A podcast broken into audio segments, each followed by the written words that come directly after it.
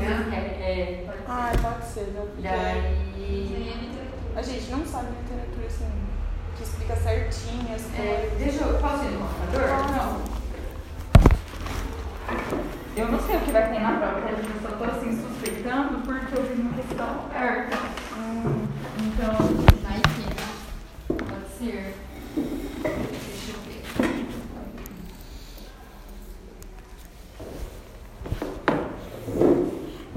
Bom, como vocês já sabem do diagnóstico, daí assim. caso que vai ficar mais fácil, né?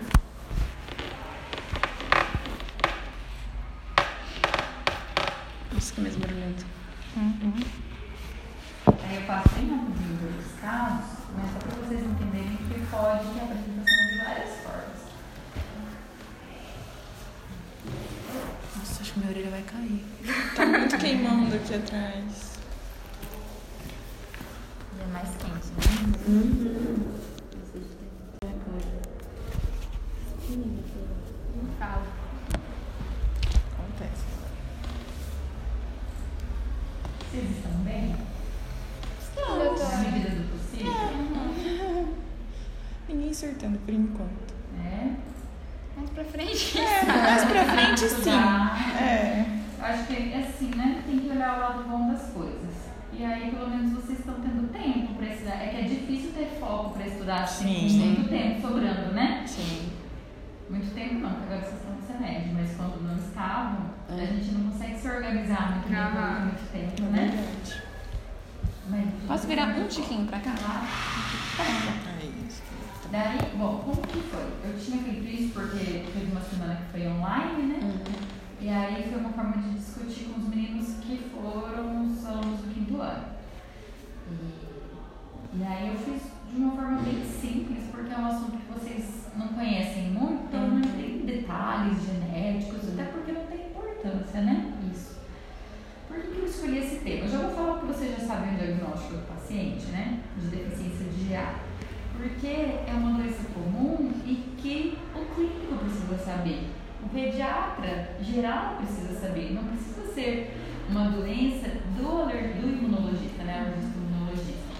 Claro, a gente acaba fazendo o segmento, mas para pensar em diagnóstico, qualquer um pode pensar. Porque é uma doença que não é considerada uma doença rara. É uma doença até que comum. Só que como não tem muita manifestação, ou são manifestações simples, assim, leves na maioria das vezes, a gente pode achar só que a gente tem uma rinite, que a gente tem uma alergia e às vezes é deficiência de GA. Então, pelo menos uma vez na vida, alguém que tenha né, indicação, claro, que tem os sintomas sugestivos, na hora que for colher lá hemograma, colesterol, glicemia, já colhe imunoglobulina também, né? Isso está tudo bem. Então, eu coloquei aqui alguns casos clínicos que a ideia na ocasião era discutir para a gente pensar né, em, hipóteses diagnósticas e no fim todos são iguais. Então, são pacientes meus mesmo. É, o primeiro caso era um menininho de 4 anos. Foi na consulta porque ele teve quatro otites no último ano. Então, ele entrou para a creche, era uma família de classe média, é, bem boa, morava num bairro bom.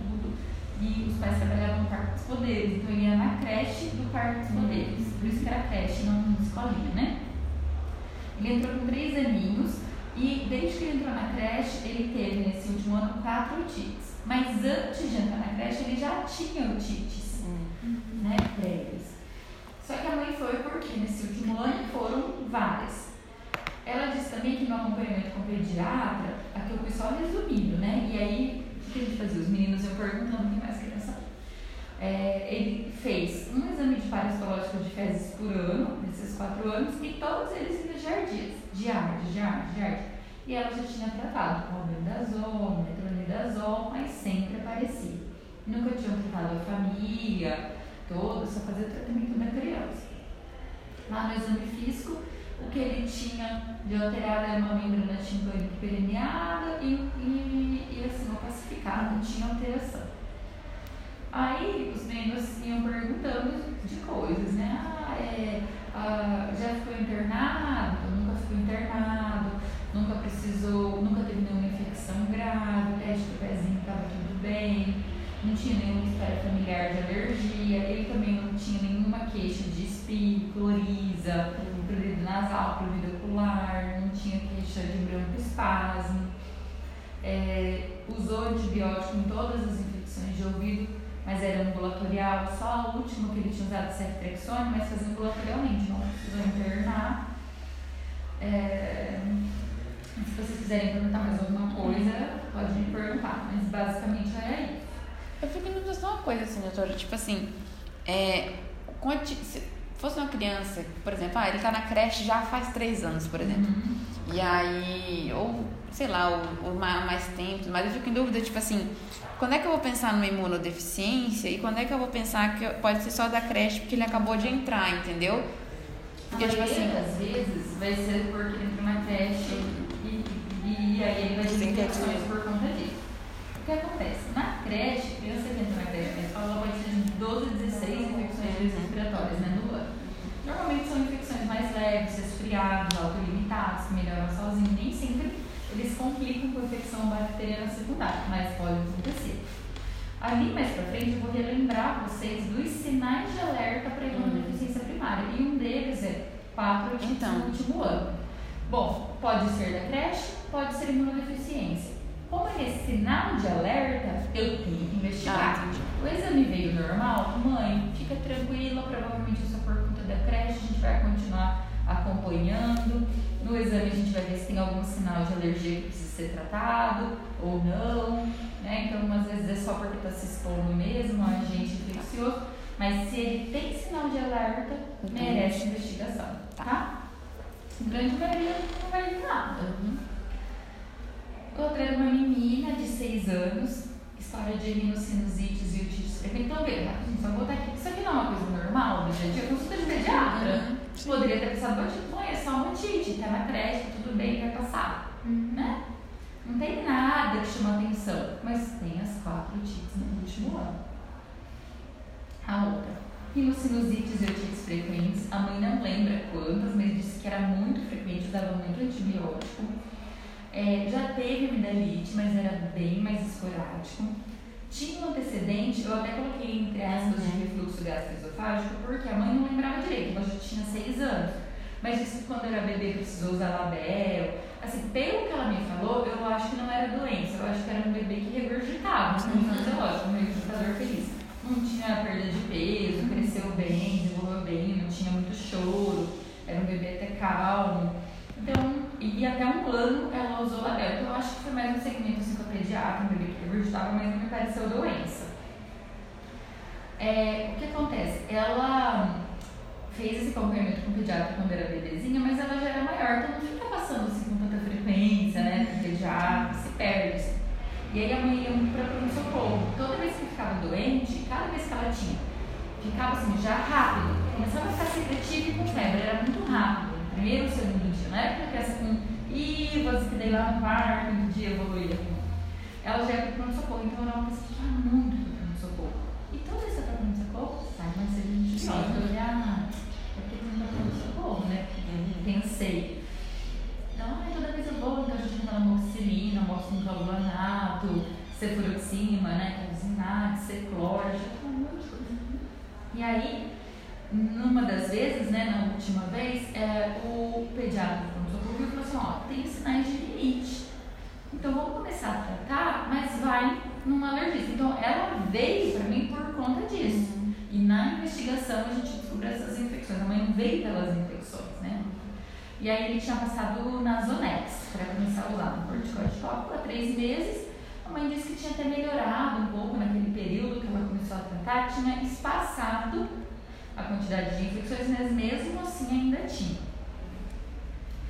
É, e aí quando ela chegou, ela estava no dia da consulta com um corneto bem hipertrófico, bastante secreção virulenta dos dois lados, como se fosse uma rinocinusite mesmo, sabe? Aquele gotejamento posterior, membrana também abaulada, permeada direita, então parecia que ela estava com uma infecção naquele momento. E ah, deixa eu ver o que mais das crianças. De antecedentes, assim, fora isso, era tudo bem, era uma criança tranquila, vacinada, tá de pezinho também normal. O que mais? Se vocês lembrarem de alguma perguntar. Então, assim, caso super comum também de pediatria e de alergia. Tem muitos pacientes assim. Então eu pensava, bom, vai pro pronto-socorro muito, recebe muito antibiótico, tem uma rinite que está sendo tratada, então acaba acumulando secreção, faz otite, faz sinusite, normal, né? Bem. Ela era uma menina de 4 anos. A mãe disse que tinha IVAs de repetição e também já teve quadros de pneumonia. Ela não lembrava quanto no período. Isso é muito difícil a gente quantificar. Então é muito fácil a gente falar, ai, tantas otites, mas a mãe meio que se perde. Sim. Às vezes, se não é uma mãe muito caprichosa, que guarda a receita, é, é muita informação. Eu nem julgo, gente, porque eu, perdi já nas coisas. E olha que tem só 10 meses. Então é muita informação. Se tem outros filhos, confunde, né? Mas ela disse que já tinha, fazia muita IVAs e já tinha pneumonias. Sem nenhuma internação, sempre tratou em casa. Fazia o acompanhamento com gastropediatra é, por doença celíaca, então era uma criança que tinha diarreia, aí já não sabia o que, que era, já tinha lactose, não era intolerância à lactose, começou a acompanhar com gastro e fez o diagnóstico de doença celíaca através de biópsia, fez uma colônia com biópsia. E a gente estava fazendo toda a ação alimentar de glúten certinho e estava bem nessa parte. No dia da consulta, ela estava bem, tinha uma secreção hialina só, ouvido garganta estava tudo bem, exame pulmonar estava tudo bem também. Também, assim, teste do pezinho normal. Quando vem a alteração dele, normalmente coloca o teste do pezinho normal, espera familiar normal. É, uma criança tranquilo do dia a dia também, né? E o último, que é o mais diferente, era um menino de 9 anos. Ele teve um acidente de carro, precisou ficar internado. Nessa internação, ele evoluiu com um choque hipovolêmico, precisou receber sangue. Quando ele recebeu a transfusão, ele fez uma anafilaxia durante a transfusão. E aí ele foi encaminhado por isso, para investigar essa anafilaxia que ele teve. Mas ele já estava bem, já tinha recebido alta, isso já tinha três meses, tá?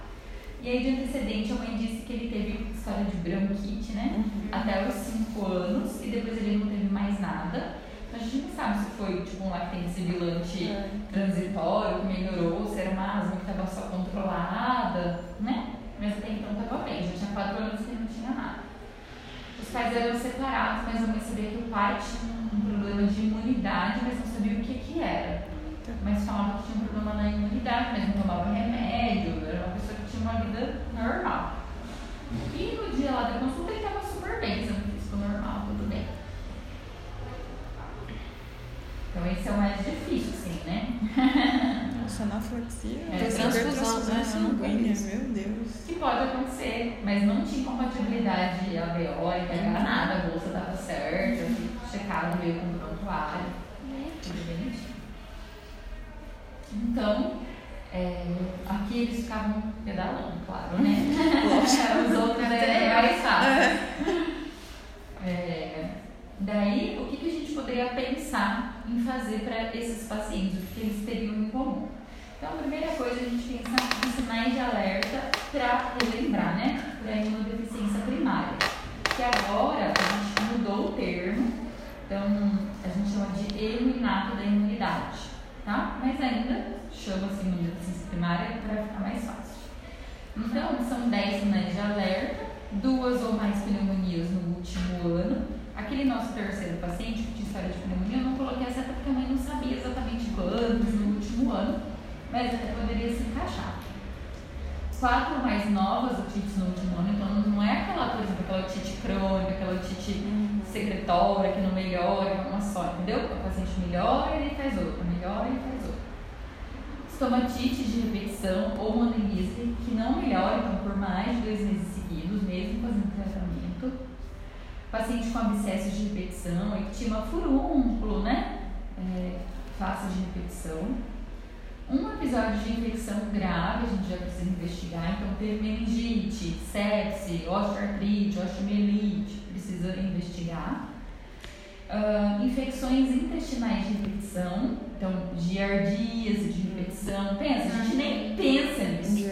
Claro, o principal motivo vai ser falta de saneamento básico, mas o nosso paciente morava na chácara cachoeira, era uma pessoa bem orientada, tinha água encanada, tinha filtro em casa, né? Então era esquisito.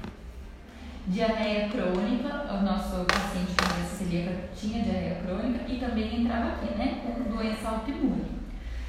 É, paciente com asma grave, nenhum deles tinha histórico de asma grave, mas aquele paciente que não melhora, tá lá no step 5, que é difícil tratar, a gente tem que pensar. Paciente que faz efeito adverso a BCG, não sei se vocês já ouviram falar em Você falou que ia testar o seu filho, né? Você falando isso. Então, e não deu certo, acredita? Sério? Nossa! É, porque o que, que acontece? Quando a gente faz a BCG, é, que é Mycobacterium bovis, Uhum. né? Ele só para formas graves de tuberculose. Mas quando a gente faz a BCG, é, o paciente, aqui nessa situação, ele pode fazer é, supurar a vacina e aí faz linfonodo próximo, ali axilar e tal. Isso chama BCG, a gente tem que tratar com isoniazida, até com linfomicina e tal. Aqui é porque o paciente que faz infecção por BCG ou micobactéria, ele pode ser ou SCID, é um paciente que tem imunodeficiência combinada grave, então ele não tem linfócito T, não tem linfócito B, tá? Eu já vou falar sobre isso. Ou ele pode ter efeito no eixo, interleucina 12, interferon gama, não faz a comunicação e não consegue fazer a defesa contra a micobactéria. Ou ele tem defeito, por exemplo, no complemento, aí ele não faz o complexo de ataque à membrana e não consegue defender contra a micobactéria. Cada um desses tem uma explicação, eu já volto. Daí, o que, que acontece? A gente faz desse jeito no, no Brasil, porque ainda tem tuberculose, e faz logo ao nascimento para ter uma maior cobertura, assim, né? Porque a gente não sabe se a criança, quando nasce, vai entrar em contato com alguém que é bacilífero, ou tem, sei lá, TB latente, não sabe, né? E, então a gente faz assim. Só que uma vez que você faz, se o seu bebê SCID e você faz o BCG, ele vai morrer por conta disso, porque ele vai fazer uma infecção disseminada, né? Por conta da micobactéria. Então qual é a recomendação? E entrou já em alguns estados, já tem isso, aqui não é ainda no Brasil, mas fora do Brasil faz uma pesquisa para SCID e a gama globulinemia, a gente não tem GG e não tem linfócito T. Então, quando nasce, faz tipo um teste do pezinho. E aí faz essa pesquisa de mutações genéticas para essas doenças. Então você não vacina BCG. Se vier tudo normal, aí você vacina BCG.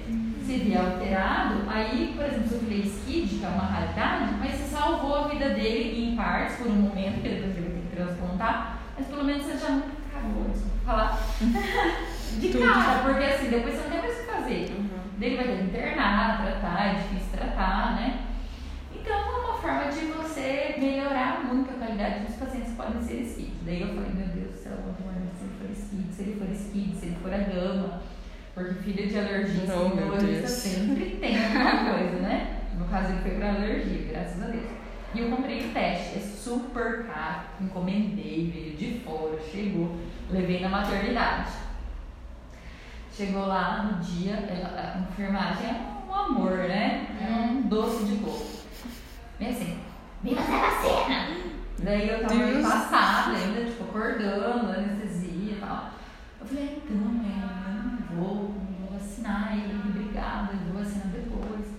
Não, mas eu tô aqui com a vacina. Né? Eu falei, gente. Não, então, mas sabe o que é que eu vou fazer um teste? Eu, não existe teste, tem que fazer, né? Eu falei, não, então, sabe o que é? Que eu sou médica, eu não gosto de falar, né? Porque É. a gente vai ter que falar. O Thiago, meu marido, imagina, não sabia nem o que explicar, não sabia nem o que tratava o teste, ele tava lá só, né? Não, ele nem sabia explicar pra mulher, não sabe nem o que skid ele. Então, então, é que eu sou médica. Oh, meu Deus. Ele sim, não vou fazer, eu agradeço, vou fazer o teste, eu comprei, eu vou fazer depois quando eu sei junto com o teste de pezinho. E aí eu levo no posto ele pra vacinar, porque eu falo, ó, acabou a BCG em Campo. Essas aqui são as últimas doses, inclusive tem 10 doses para a maternidade inteira e o seu quarto foi o primeiro que eu entrei. Se eu sair daqui, eu tenho mais de 10 crianças lá fora para vacinar aqui na ceia. Você vai ficar sem. Gente, pra que. Ai. Aí eu falei, caramba. Aí eu entrei, eu falei, um minuto pra eu pensar, ela não tem tempo. É assim, né? Nossa. Credo, pra que Mas eu fiquei no quarto ao lado e voltar aqui? Não. Eu peguei, entrei no Google rapidinho e eu vi, não tinha mais BCG em Campo Grande. E sei lá, sabe Deus, cara, você acabou de parir, você tem um monte de hormônio lá. Eu falava, meu Deus, você tomou BCG, não tem mais BCG, BCG você não come, você não faz clínica particular. É, É, eu falei, e aí, se não tem BCG também, daí eu dar um Imagina. chabu, sei lá, né? Eu falei, tá bom, então vacina. Eu fiquei nove meses programando, encomendei o negócio, paguei caro e vacinei na maternidade do BCG. Eu Graças a Deus ele não é skid, né? Amém. Mas ele tem dermatite que é rinite. A dermatite atópica dele é horrorosa, inclusive. Meu Deus do céu. Tem dupla prega de menino morto, tem tudo. Enfim, essa foi a história. Daí eu dei pra uma colega minha, que a filha dela ia nascer, e daí ela fez. Gente. Ela é neonatologista, pelo menos ela trabalha na maternidade, ela já explicou antes. É, enfim, o fenótipo clínico sugestivo, então o paciente tem faces né, de alguma deficiência, por exemplo, síndrome de Down, né? Pode vir junto. Tem vários fenótipos de síndrome de Down, mas alguns por por deficiência. E várias que vocês precisam saber, tipo síndrome de George, várias síndromes têm a carinha deles mesmo. E história familiar, que tem o nosso último paciente, que a gente não sabe o que que é, mas tem que investigar. Então, por exemplo, quando a gente pensa em pneumonia ou otite, a gente tem que saber o que a gente está investigando. Então, aqui pro- provavelmente a gente pensa, o que, que é que causa pneumonia e otite? Ah, pneumococo, é, hemófilos influenza, Moraxella catarrhalis, estáfilo, mas estáfilo normalmente é mais difícil, é mais grave, né? Ah, então o que, que defende isso? Ah, normalmente é resposta moral. Então, o paciente provavelmente tem um defeito na resposta moral. Então, ele pode não ter a formação de algum anticorpo. Principal, IgG, mas IgA também. IgA é um anticorpo de mucosa, né? Então, às vezes ele não tem. O IgG que é o principal, que faz a resposta para bactérias encapsuladas. Então, pode ser um defeito é, transitório, um defeito parcial, um defeito total. Vocês não precisam saber o nome, então é AGAM, uma deficiência como variável, tem o nome das doenças daí, né? Então, a gente tem que, só que vocês têm que saber o que, que vocês estão pensando. Por exemplo, aqui, ó, abscesso de repetição, furúnculo. Bom, então furúnculo pode ser também um defeito moral, mas pode ser um defeito de fagócito, não fez lá a resposta primária. Ou um defeito na apresentação do antígeno. Infecção grave. Infecção grave pode ser SCID, pode ser a gama, então realmente não tem fagócito. Aqui pode ser complemento. Aqui, por exemplo, giardias, a gente tem que pensar em deficiência de GA, porque ele não tem GA na mucosa intestinal, então não faz o reconhecimento. Então, para cada doença, a gente pensa em alguma parte do sistema imunológico, falando assim de forma geral. E aí a gente vai ter que investigar dessa forma. Então, lembrando que a imunodeficiência ela pode ser falha na resposta humoral, então, na formação de anticorpo. Isso pode ser qualquer anticorpo, GG, IgM, GA. IgM é porque já está mais relacionado à alergia, né? É, mas existe uma síndrome, só para vocês saberem, chama síndrome de hiper-IgE. O paciente tem 5 mil, 7 mil de IgE, mas não- nem é a alergia que ele tem. Ele tem uma desregulação na IgE e aí ele faz infecções por estafilococos de repetição. Entre é, doenças ósseas, alteração na face, nos dentes. Mas vocês não precisam saber isso, tá? Então aqui na resposta moral ele pode ter um defeito quantitativo, então ele não produz a quantidade que precisa, é, ou qualitativo, ele até tem a quantidade que precisa, mas ele não consegue fazer a soroconversão. Então, por exemplo, quando a gente vacina para hepatite B, o paciente não consegue formar um anticorpo. Então, às vezes, a IgG total dele é boa, mas específico para doenças, ele não consegue formar. Ele não consegue formar anticorpo para o pneumococo. Então, ele tem um defeito seletivo na resposta para pneumococo. Na verdade, é uma resposta polissacarídica. Pode ser um defeito celular, então ele pode não ter célula T. Então ele pode ter célula TCD4, TCD8, TCD3, que é a que vira TCD4, TCD8 depois, né? Ah, ou natural killer. Ele pode ter um defeito lá no fagócito, então ele pode ter alguma neutropenia, ele pode ter. Existe ah, uma doença que chama é, é, DGC, doença granulomatosa crônica. O paciente, ele, o, o fagócito dele, ele, o neutrófilo, ele não faz aquele oxidativo na, na defesa. Então, ele acaba formando granulomas. Então, o paciente começa a formar granuloma no pulmão, granuloma na pele, granuloma no fígado. É uma doença grave, é um defeito lá no fagócito. Ou defeito no complemento. E pode ter associação disso. Então, por exemplo, um paciente SCID, ele não tem célula T e não tem célula, pode não ter célula B. é que o básico dele não tem T. Aí ele não tem T, mas pode ter B e NK. Ou ele tem, não tem T, mas pode ter B e não tem NK. Ou ele tem, não tem T não tem B e tem NK, entendeu? Uhum. Mas o básico é ele não ter T. Pode ter a associação dessas, ah, desses defeitos, tá?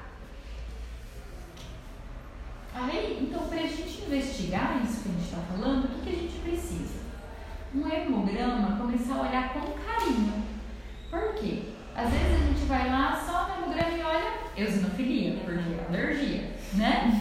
primeira coisa. Então, a primeira coisa, a gente tem que olhar, ver se ele tem anemia, que tipo de anemia é, é norma, norma, é hipomicro, pensando se é por problemas de ferro, uma anemia hemolítica, porque muitos defeitos, muitas síndromes é, de imunodeficiência cursam com hemólise. Então, tem que olhar isso. No leucoprograma, além da eosinofilia, esse é um paciente que tem linfopenia ou neutropenia. A neutropenia ela pode ser por um problema de imunodeficiência, ele pode ser um problema hematológico, tipo neutropenia cíclica. Vocês já ouviram falar? O paciente ele tem um, um defeito em que a cada 21 dias ele faz neutropenia, que é o tempo de vida do neutrófilo, né? Então, a cada 21 dias ele faz, lá, neutrófilo menos que 500, aí ele faz uma infecção, ou faz um, um furúnculo. Ah, meu priminho um- tinha isso. Ele tinha quando era criança. É, ele fazia, eles foram Aí investigar fazer isso. hemograma a cada 21 dias. Eles investigaram Vários hemogramas, aí você vê a queda, os hemogramas faz toda semana, durante um mês, aí você vê lá, quando dá 21 dias ele cai. Ele cai. Entendeu? Então é um problema hematológico, não é um problema nosso, mas a gente tem que olhar. Aqui, por exemplo, um bebezinho. Normalmente bebês eles nascem com bastante linfócito, não é meio a meio, tipo linfo e o neutrófilo, né? Esse metade. Então você vê um bebezinho que já é linfopênico, tem que chamar atenção, porque se ele não tem linfócito, provavelmente ele não tem linfócito T. Então ele tem chance de ser esquido, né? Porque quando a gente vê lá linfopenia, ele não tem linfócito, ele não tem linfócito T, ele não tem D, alguma coisa ele não tem. Ou linfocitose. Existe uma imunodeficiência que chama LAD, que é defeito de adesão leucocitária. Então, o leucócito, ele é produzido normalmente, só que daí quando tem que fazer aquele rolamento de AP10, vocês lembram disso lá, né? Nossa. Mas- Meu Deus. ele não consegue. Então tem vários tipos de laje, laje 1, laje 2, laje 3, em cada fase do que o leucócito deveria fazer. Então ele não consegue chegar no sítio, por exemplo, de que ele tem que agir, né? Então ele fica circulando, então começa a aumentar a quantidade de linfócitos circulantes. Então ele faz uma linfocitose, mesmo sem que às vezes uma infecção ativa. Por exemplo, o bebezinho, ele precisa que o linfócito chegue lá no coto umbilical para formar o granuloma e cair no coto. Então, bebês que demoram mais de um mês para cair no coto umbilical, a gente tem que investigar a LAD. Porque às vezes ele tem leucócito suficiente, só que o leucócito está chegando onde tem que chegar para ter a ação dele. Tem uma leucocitose, mas sem função. Sem Sem a função. sem a função. Então, normalmente é uma leucocitose às custas de linfócito. Então, ele tem lá, sei lá, 30 mil, 40 mil leucócitos, com um monte de linfócito, sem infecção, sem nada, mas ele não está chegando onde deveria chegar. Ele fica lá circulando, mas não rola, não vai, entendeu? Então, a gente tem que olhar tudo isso. Plaquetas. Existem algumas imunodeficiências que cursam, com plaquetopenia e plaquetas de tamanho pequeno. Então a gente tem mania de olhar às vezes VCM e HCM, mas lá embaixo da plaqueta também tem tamanho de plaqueta. E a gente nunca olha. Mas a síndrome de Viscott-Aldrich é um paciente que cursa com plaquetopenias e plaquetas pequenas. Então se a gente olha isso, vocês não precisam saber o que é Viscott-Aldrich. Você fala, olha, tá estranho. Então Uhum. pra mim, entendeu? O que vocês precisam prestar atenção? Quando a gente pensa na resposta, ou- então aqui a gente consegue ver a, a resposta de neutrófilos, né?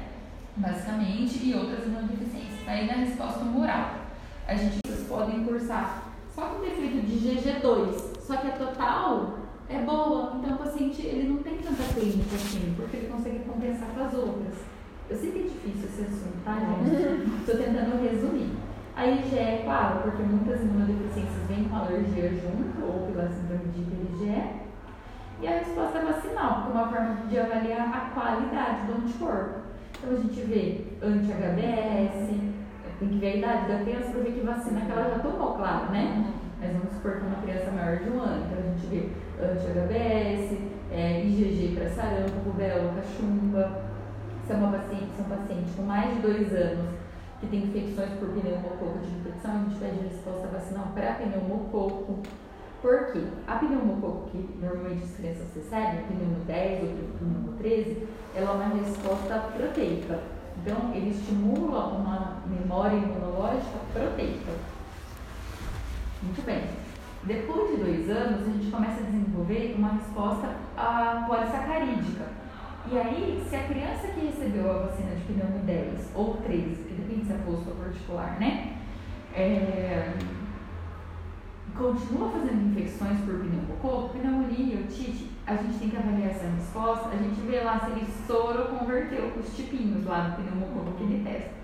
Se ele não soro converteu, é porque ele não consegue fazer uma resposta polissacarídica, porque a proteica ele já recebeu como vacina. Aí a gente vai e vacina para pneumo 23. A pneumo 23 ela é uma vacina para pneumococo que estimula a resposta polissacarídica. Aí a gente vacina, se ele não tiver soroconversão, né, nesse primeiro exame, espera oito semanas e repete essa sorologia, essa resposta vacinal para o pneumococo, e vê se ele soroconverteu. Tem criança que soroconverte, só precisava desse estímulo e fica bem. Mas tem criança que não soroconverte e ela tem um defeito específico na resposta polissacarídica. Hum. Aí por isso que ele faz infecções. Então é meio complexo, assim, né? Mas mas são coisas que a gente precisa saber na hora de pedir a, essa resposta vacinal. Nem todas as crianças precisam de pneumo 23. E é só depois de dois anos que a gente faz essa resposta polissacarídica. Então, menos de dois anos a gente nem pede, tá? O complemento. O complemento ele pode cursar com várias imunodeficiências, mas principalmente relacionada a meningococo e doenças autoimunes e a imunofenotipagem de linfócitos, para a gente ver se tem uma falha no linfócito T ou no linfócito B, porque aqui, ó, quando a gente vê uma IgG baixa, por exemplo, eu tenho que saber se essa IgG baixa é porque o linfócito B não está produzindo ou porque eu estou perdendo por algum lugar, daí seria uma imunodeficiência secundária, né? Então, por exemplo, estou perdendo pelo rim, estou perdendo pelo uhum. intestino, né? Proteína. Isso aqui é uma proteína, né? Vocês sabem. Uhum. Então, a gente precisa pedir uma fenotipagem de linfócito para isso, o natural killer, tá?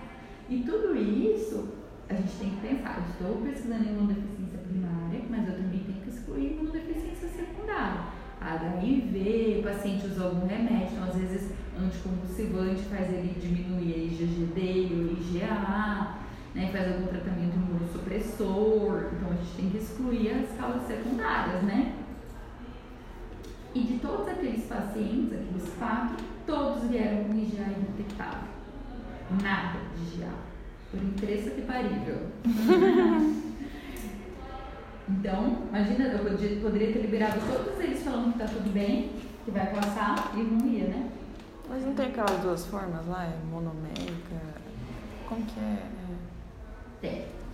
Vamos falar disso. Ah. Dimérica e monomérica. É, dimérica. Então, a IgA, ela contando a parte que fica no sangue e a parte que fica na mucosa, ela é 70% da imunoglobulina do corpo. Mas se a gente considerar só a parte sérica, a IgG é que tem maior quantidade, tá? Por quê? Porque IgA ela fica muito em secreção, secreção no nariz, no pulmão, no intestino, no geniturinário, na lágrima e no colostro principalmente, né? Em todo leite materno, mas em grande quantidade no corpo. E aí vocês já sabem, aqui é só para relembrar, ela faz o clearance de micro-organismos que ficam na mucosa e também diminui a absorção de antígenos que a gente inala, aquela parte respiratória, ou ingere no trato gastrointestinal. Aí a gente tem a monomérica e a dimérica, né? A que fica no sangue é a monomérica e a que fica na mucosa é a dimérica. Vocês não precisam saber a diferença da composição, mas que tem esses dois tipos. E ela tem a dimérica, que é essa secretória, ela tem uma meia-vida bem, bem curtinha, assim, de 3 a 6 dias, então ela está sempre sendo produzida. E a IgA no sangue, ela não consegue chegar aqui na pote de produção, duas IgAs, entendeu? Ela não vira secretória, não vai lá e...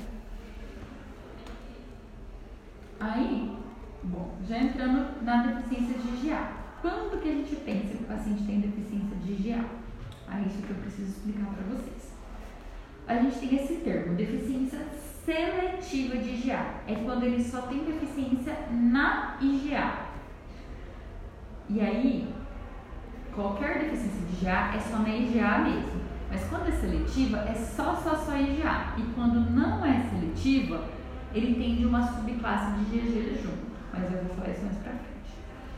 Então, o paciente com deficiência de IgA, a IgA está menor do que 7. Em algumas literaturas fala menor do que 5. Mas tanto faz, tá? Ela normalmente no exame laboratorial vem assim, indetectável. Então nem vem números, ela é muito baixo. Em crianças maiores de 4 anos, porque antes disso, às vezes está baixo só por maturidade mesmo. Então ele tem que ter mais de 4 anos. Então, às vezes é uma criança que vem até antes pra gente. Aí a gente vê que a IgA tá baixa. A gente não dá o diagnóstico, a gente vai acompanhando. Vai pedindo, vai pedindo. Ele fez 4 anos, a IgA não subiu, continua abaixo. Ó, mãe, então provavelmente ele é deficiente de IgA. Então, às vezes a gente faz um diagnóstico meio retrospectivo, tá? Então ele tem que ter mais de 4 anos, porque antes disso, às vezes isso é maturidade, aí vai e sobe, igual o IgG, tem aí o programa transitória da infância, né? Por quê? Quando eles nascem, eles não têm a produção de anticorpo deles, eles vêm com o anticorpo da mãe. A IgG da mãe e já pelo leite. Aí que eles vão começar a produzir leite em criança que atrasa um pouquinho, né? Na, na produção, aí demora mais. Então tem que ter mais de 4 anos. IgG e IgM tem que estar normal, então é só IgA abaixo. IgG total e IgM estão normais. Por quê? Se tiver mais do que uma imunoglobulina alterada, por exemplo, IgA, IgG, IgA, IgM, IgG, IgM, aí é outra imunodeficiência, que é imunodeficiência comum variável, que é bem comum em adolescente e adulto. Bem comum não, bem comum pra mim, né? Mas que, é mais, que não é comum em criança. Por quê? O que, que acontece? A criança começa com deficiência de IgA, aí ela vai crescendo, ela vai perdendo IgG. Aí quando fica adulto, às vezes ele vira como, como variável. Por isso que a gente tem que fazer o segmento desses pacientes. E a célula T tem que estar normal, ele tem, tem que ter CD3, CD4, CD8 normais, senão ele é esquizo, ele é outra imunodeficiência. Então, para resumir, é IgA baixa, com IgG normal e célula T normal. E complemento também normal. Então, Uhum. todas as outras têm que estar normal, normais. A deficiência de IgA, ela pode ser total, então ele não tem, ele é menos do que 7, não tem nada de IgA, indetectável. Ou pode ser parcial. Daí, deixa eu mostrar essa tabela para vocês, que é valor acima de 7, só que é abaixo do esperado para a idade dele. Oi? Gente, é muito difícil, né? Isso aqui, é, isso aqui é a parte mais fácil, tá? Nossa. Então, toda vez que a gente vê, imuno, é, vê imunoglobulina de paciente, a gente tem que olhar para essa tabela que é feita para a população brasileira, para criança. Então, a gente quase não olha, tem um laboratório que já vem atualizado aquele valor de referência. Só que a gente precisa olhar em percentil. Não, pediatria é tudo né? Mas aqui é adulto Pressão também. também. Só para vocês entenderem o que eu tô falando. Ó, vamos supor um paciente de 4 aninhos. 4 aninhos. Qual que é o menor percentil para a idade dele de GA? 28. Então vamos supor que eu tenho um paciente com 4 aninhos que faz IgA e vem 20. Hum. Tá abaixo de 7? Não, mas mas tá tá abaixo de 28. Uhum. Então é uma deficiência parcial de IgA. Tá? Ah, mas que diferença que isso faz? A longo prazo, às vezes em prognóstico, o parcial melhora. Ele vai crescendo e consegue subir os valores de IgA e normaliza. Ele não é mais deficiente de IgA. E o total dificilmente vai normalizar. Provavelmente ele vai ser para sempre. Mas isso não dá pra gente saber, tem que fazer o segmento. Mas pensando em prognóstico, normalmente o parcial ele vai melhor, tá? Então, todas as imunoglobulinas a gente sempre olha para essa tabela. Aqui eu só coloquei uma parte, mas ela tem até adulto, tá? Isso tem no site do Bragid, que é o site brasileiro de imunodeficiência. Então, voltando aqui. Deu para entender isso? Uhum, Bragid, é. né? É, então, é uma é, imunodeficiência primária mais comum. Então, isso que é em prova de residência. Qual que é a imunodeficiência primária mais comum? Daí ele dá um caso, às vezes, lá, o que que você tem que pensar. A maioria das vezes é deficiência de GA, que é mais comum. Tanto que a frequência é 1 para 600. Doença rara, ela tem que ser 1 para 1.300 para ser considerada doença rara. Então, nem é tão raro assim, tá? Aqui a gente pegar os alunos de medicina da Unidar, que alguém vai ter deficiência de GA. Beleza. Aí, ninguém sabe muito bem assim por que que acontece, mas acredita que seja mais um, um problema no switch lá de classes da- das imunoglobulinas. Então, ou o linfócito B não consegue produzir bem o anticorpo lá e aí com, com estímulo para IgA, ou quando a ele tem que virar as outras imunoglobulinas, ela não consegue virar IgA bem, ou tem algum defeito na hora da apresentação de antígenos, célula T, célula B, e também não consegue mandar o estímulo para que seja produzido IgA. Ninguém sabe muito bem, então essas coisas de imuno a gente tem que acreditar. Tem que ter o Amazon e falar, tá bom, acredito, porque ninguém sabe, né? Ninguém sabe muito bem se é autossômico recessivo ou dominante, mas sabe que quem tem história familiar de deficiência de IgA ou comum variável, essa outra imunodeficiência, tem mais chance do filho ter. E normalmente quando é a mãe, a chance é maior do que quando é o pai. É, Pode evoluir para comum variável, então nos pacientes a gente faz o segmento, apesar de ser uma doença que a maioria vai super bem, não tem nada, provavelmente o pai daquele menino era deficiência de GA, né, e tinha uma vida normal, não pode evoluir. E é possível que o paciente tenha associação com deficiência de alguma subclasse de GG. Aí por isso que eu falei, aí não chama deficiência seletiva. Então vamos supor que é um paciente que tem IgA baixo e GG2 baixo. Mas aí GG total dele tá boa, entendeu? Tem que tá boa essa deficiência de GA. Só que quando você vê a subclasse, uma delas tá baixa. Só que na conta uma compensa a outra, o total tá bom. Então aí a gente só chama de deficiência de GA, não é seletiva, Uhum. tá? Isso pra vocês também não faz diferença, gente, assim, na vida, tá? é só porque às vezes quando a gente tem junto de GG2 baixo, a gente muda algumas condutas que vocês não precisam saber.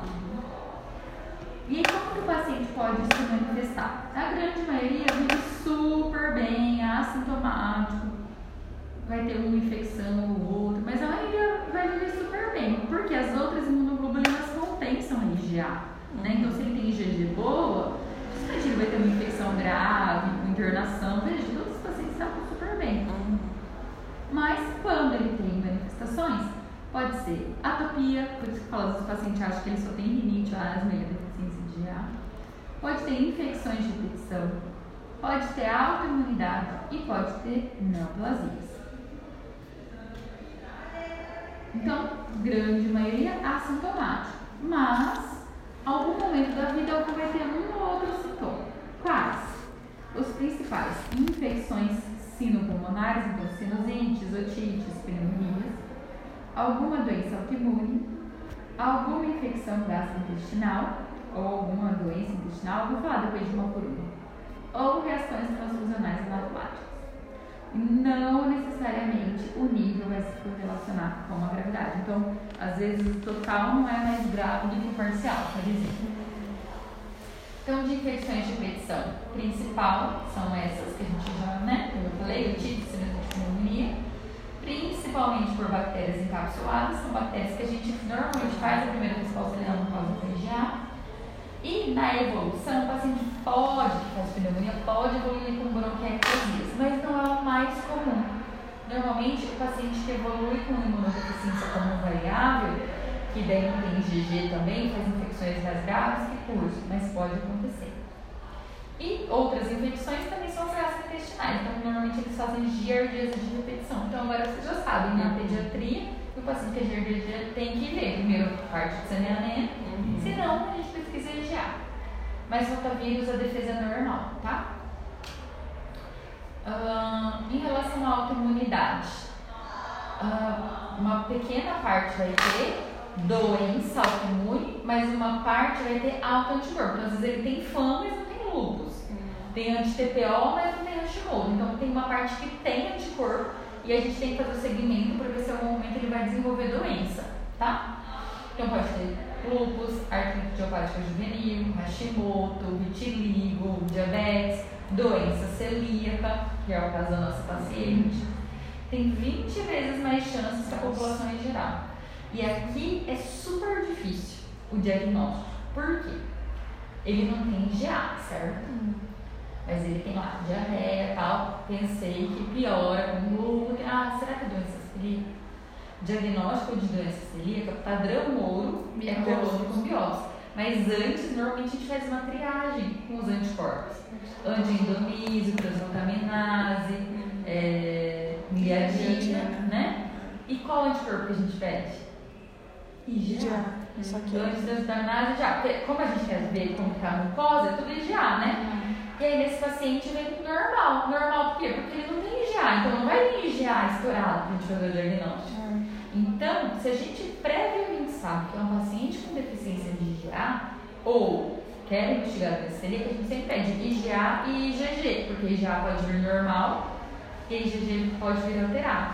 E sempre que for fazer pesquisa de doença celíaca, pede IgA total junto. Porque se vier baixo ou normal, você tem que ver se ele não tem deficiência de IgA, tá? Então, aí esse paciente, nosso paciente não sabia que tinha deficiência de IgA, mas foi e a médica pediu, eu só sei que ela fez lá o padrão único da coluna com biópsia, que é o que a maioria acaba fazendo mesmo, né? Só que como a gente tria antes com exames, às vezes pode passar batido, pode falar, ah, não, nada, não vou fazer, porque é criança, exame invasivo, né? Atopia. Então ele pode ter rinite, asma, dermatite, urticária normal e a gente nem sabe o que está acontecendo. E tem uma possibilidade de ter mais chance de alergia alimentar. Isso não está no, no, no consenso de alergia alimentar, está mais em estudos relacionados à deficiência de IgA. Porque pensa, se ele não tem IgA na mucosa, ele não consegue fazer o reconhecimento daquele antígeno e não faz a tolerância para aquela proteína. Então ele pode fazer mais alergia alimentar ou a PLV. Mas isso é meio discutível, porque normalmente se a criança mama no peito e tem também contato com outras proteínas, ele tem IgA da mãe que está ajudando ali, a deficiência de IgA é um pouco mais tardia e a alergia alimentar é um pouco mais precoce, mas tem essa possibilidade. Outras doenças associadas. Então, ele pode fazer doença inflamatória intestinal, Crohn, colite. Pode fazer hiperplasia nodular linfóide, que é um paciente que faz segmento com ultrassom abdominal, às vezes até toma de abdômen.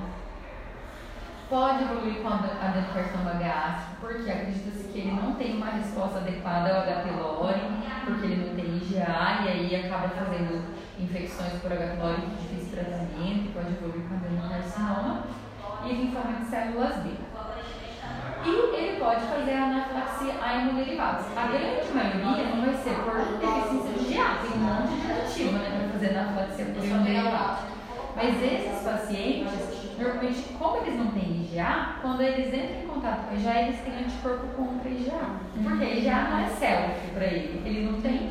Então eles fazem anticorpo contra IgA. E na bolsa vem um monte de coisa, e vem IgA. Aí ele reage contra IgA na bolsa. E ele pode fazer anafilaxia. Tá? Então, quem que eu preciso investigar? Criança que tem história de otite de repetição, sinusite ou pneumonia, aqui mais de seis meses, porque normalmente os primeiros seis meses ainda tem da mãe, né? E claro, o diagnóstico só vai afirmar depois dos quatro anos, mas antes disso a gente já investiga. Adulto que tem sinusite recorrente ou infecções pulmonares, porque ele pode ser deficiência de já ou comum variável. E em qualquer idade, se ele tiver doença celíaca, giardias de repetição, anafilaxia, imunoderivados, história familiar de imunodeficiência, a gente investiga com aqueles exames que a gente já conversou, hemogramas, imunoglobulinas, subclasses, pode vacinar e complemento. Tá? Pra gente saber se é só deficiência de A ou se tem outra coisa junto.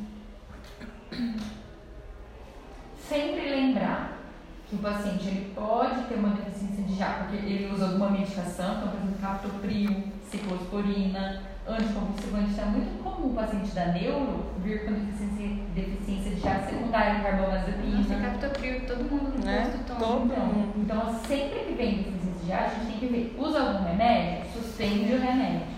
Dosa de novo.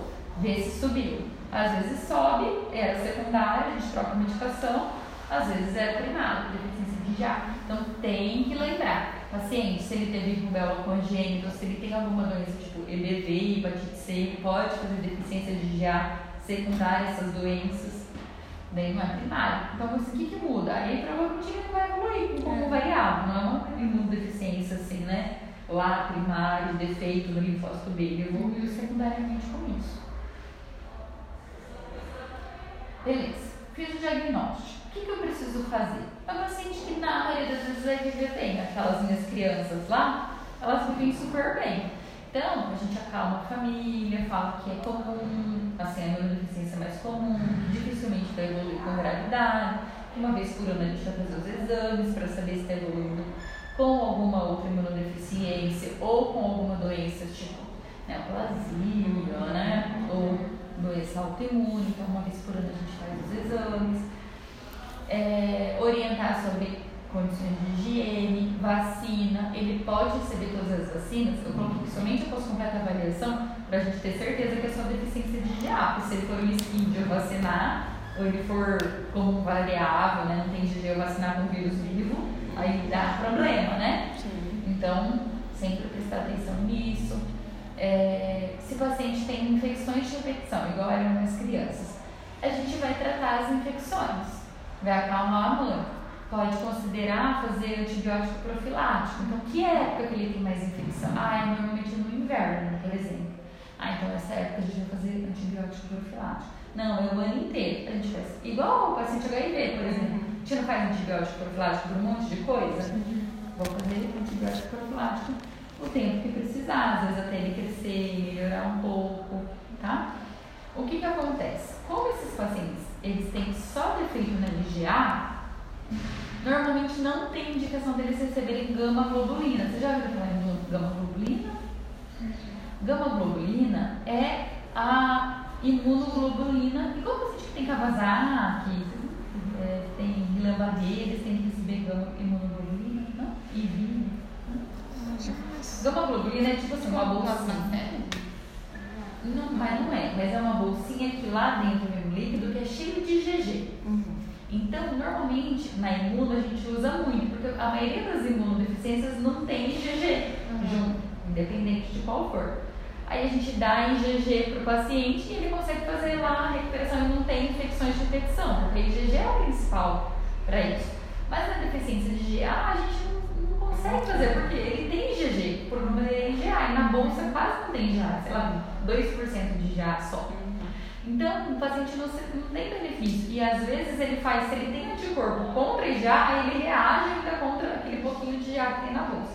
Então, por isso que eu falei, vocês não precisam saber, mas pra gente, se é um paciente que tem deficiência de IgA e IgG2, alguma subclasse junto, e ele não tem anticorpo contra IgA, aí nessas situações vale a pena a gente fazer, e tem muita infecção, aí a gente faz gama, gama globulina, essa infusão de IgG.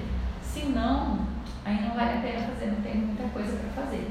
É cuidar, ver se ele tem alguma atopia, às vezes tem uma rinite que não está sendo tratada, está sendo porta de entrada, né? Fica lá inflamada e vem uma bactéria e faz infecção. Então a gente trata a atopia, o paciente melhora, né? Igual foi o segundo caso.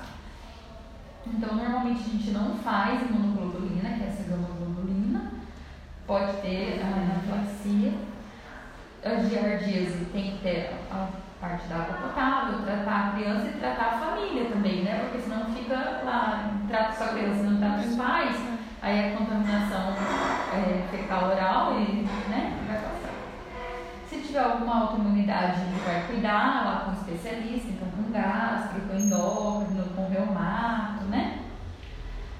E os pacientes que têm anafilaxia, a gente faz essa triagem de anticorpo anti-IgA. Porque se ele precisar receber um derivado no segundo momento, a gente tem que pedir para que a bolsa seja sem IgA. Aí Eles fazem uma limpeza da bolsa antes e mandam uma bolsinha sem IgA, né? Porque pode ser que o paciente precisa. Eles podem ter câncer, por exemplo, e se ele tiver câncer, que às vezes tem anemia, vai precisar receber sangue.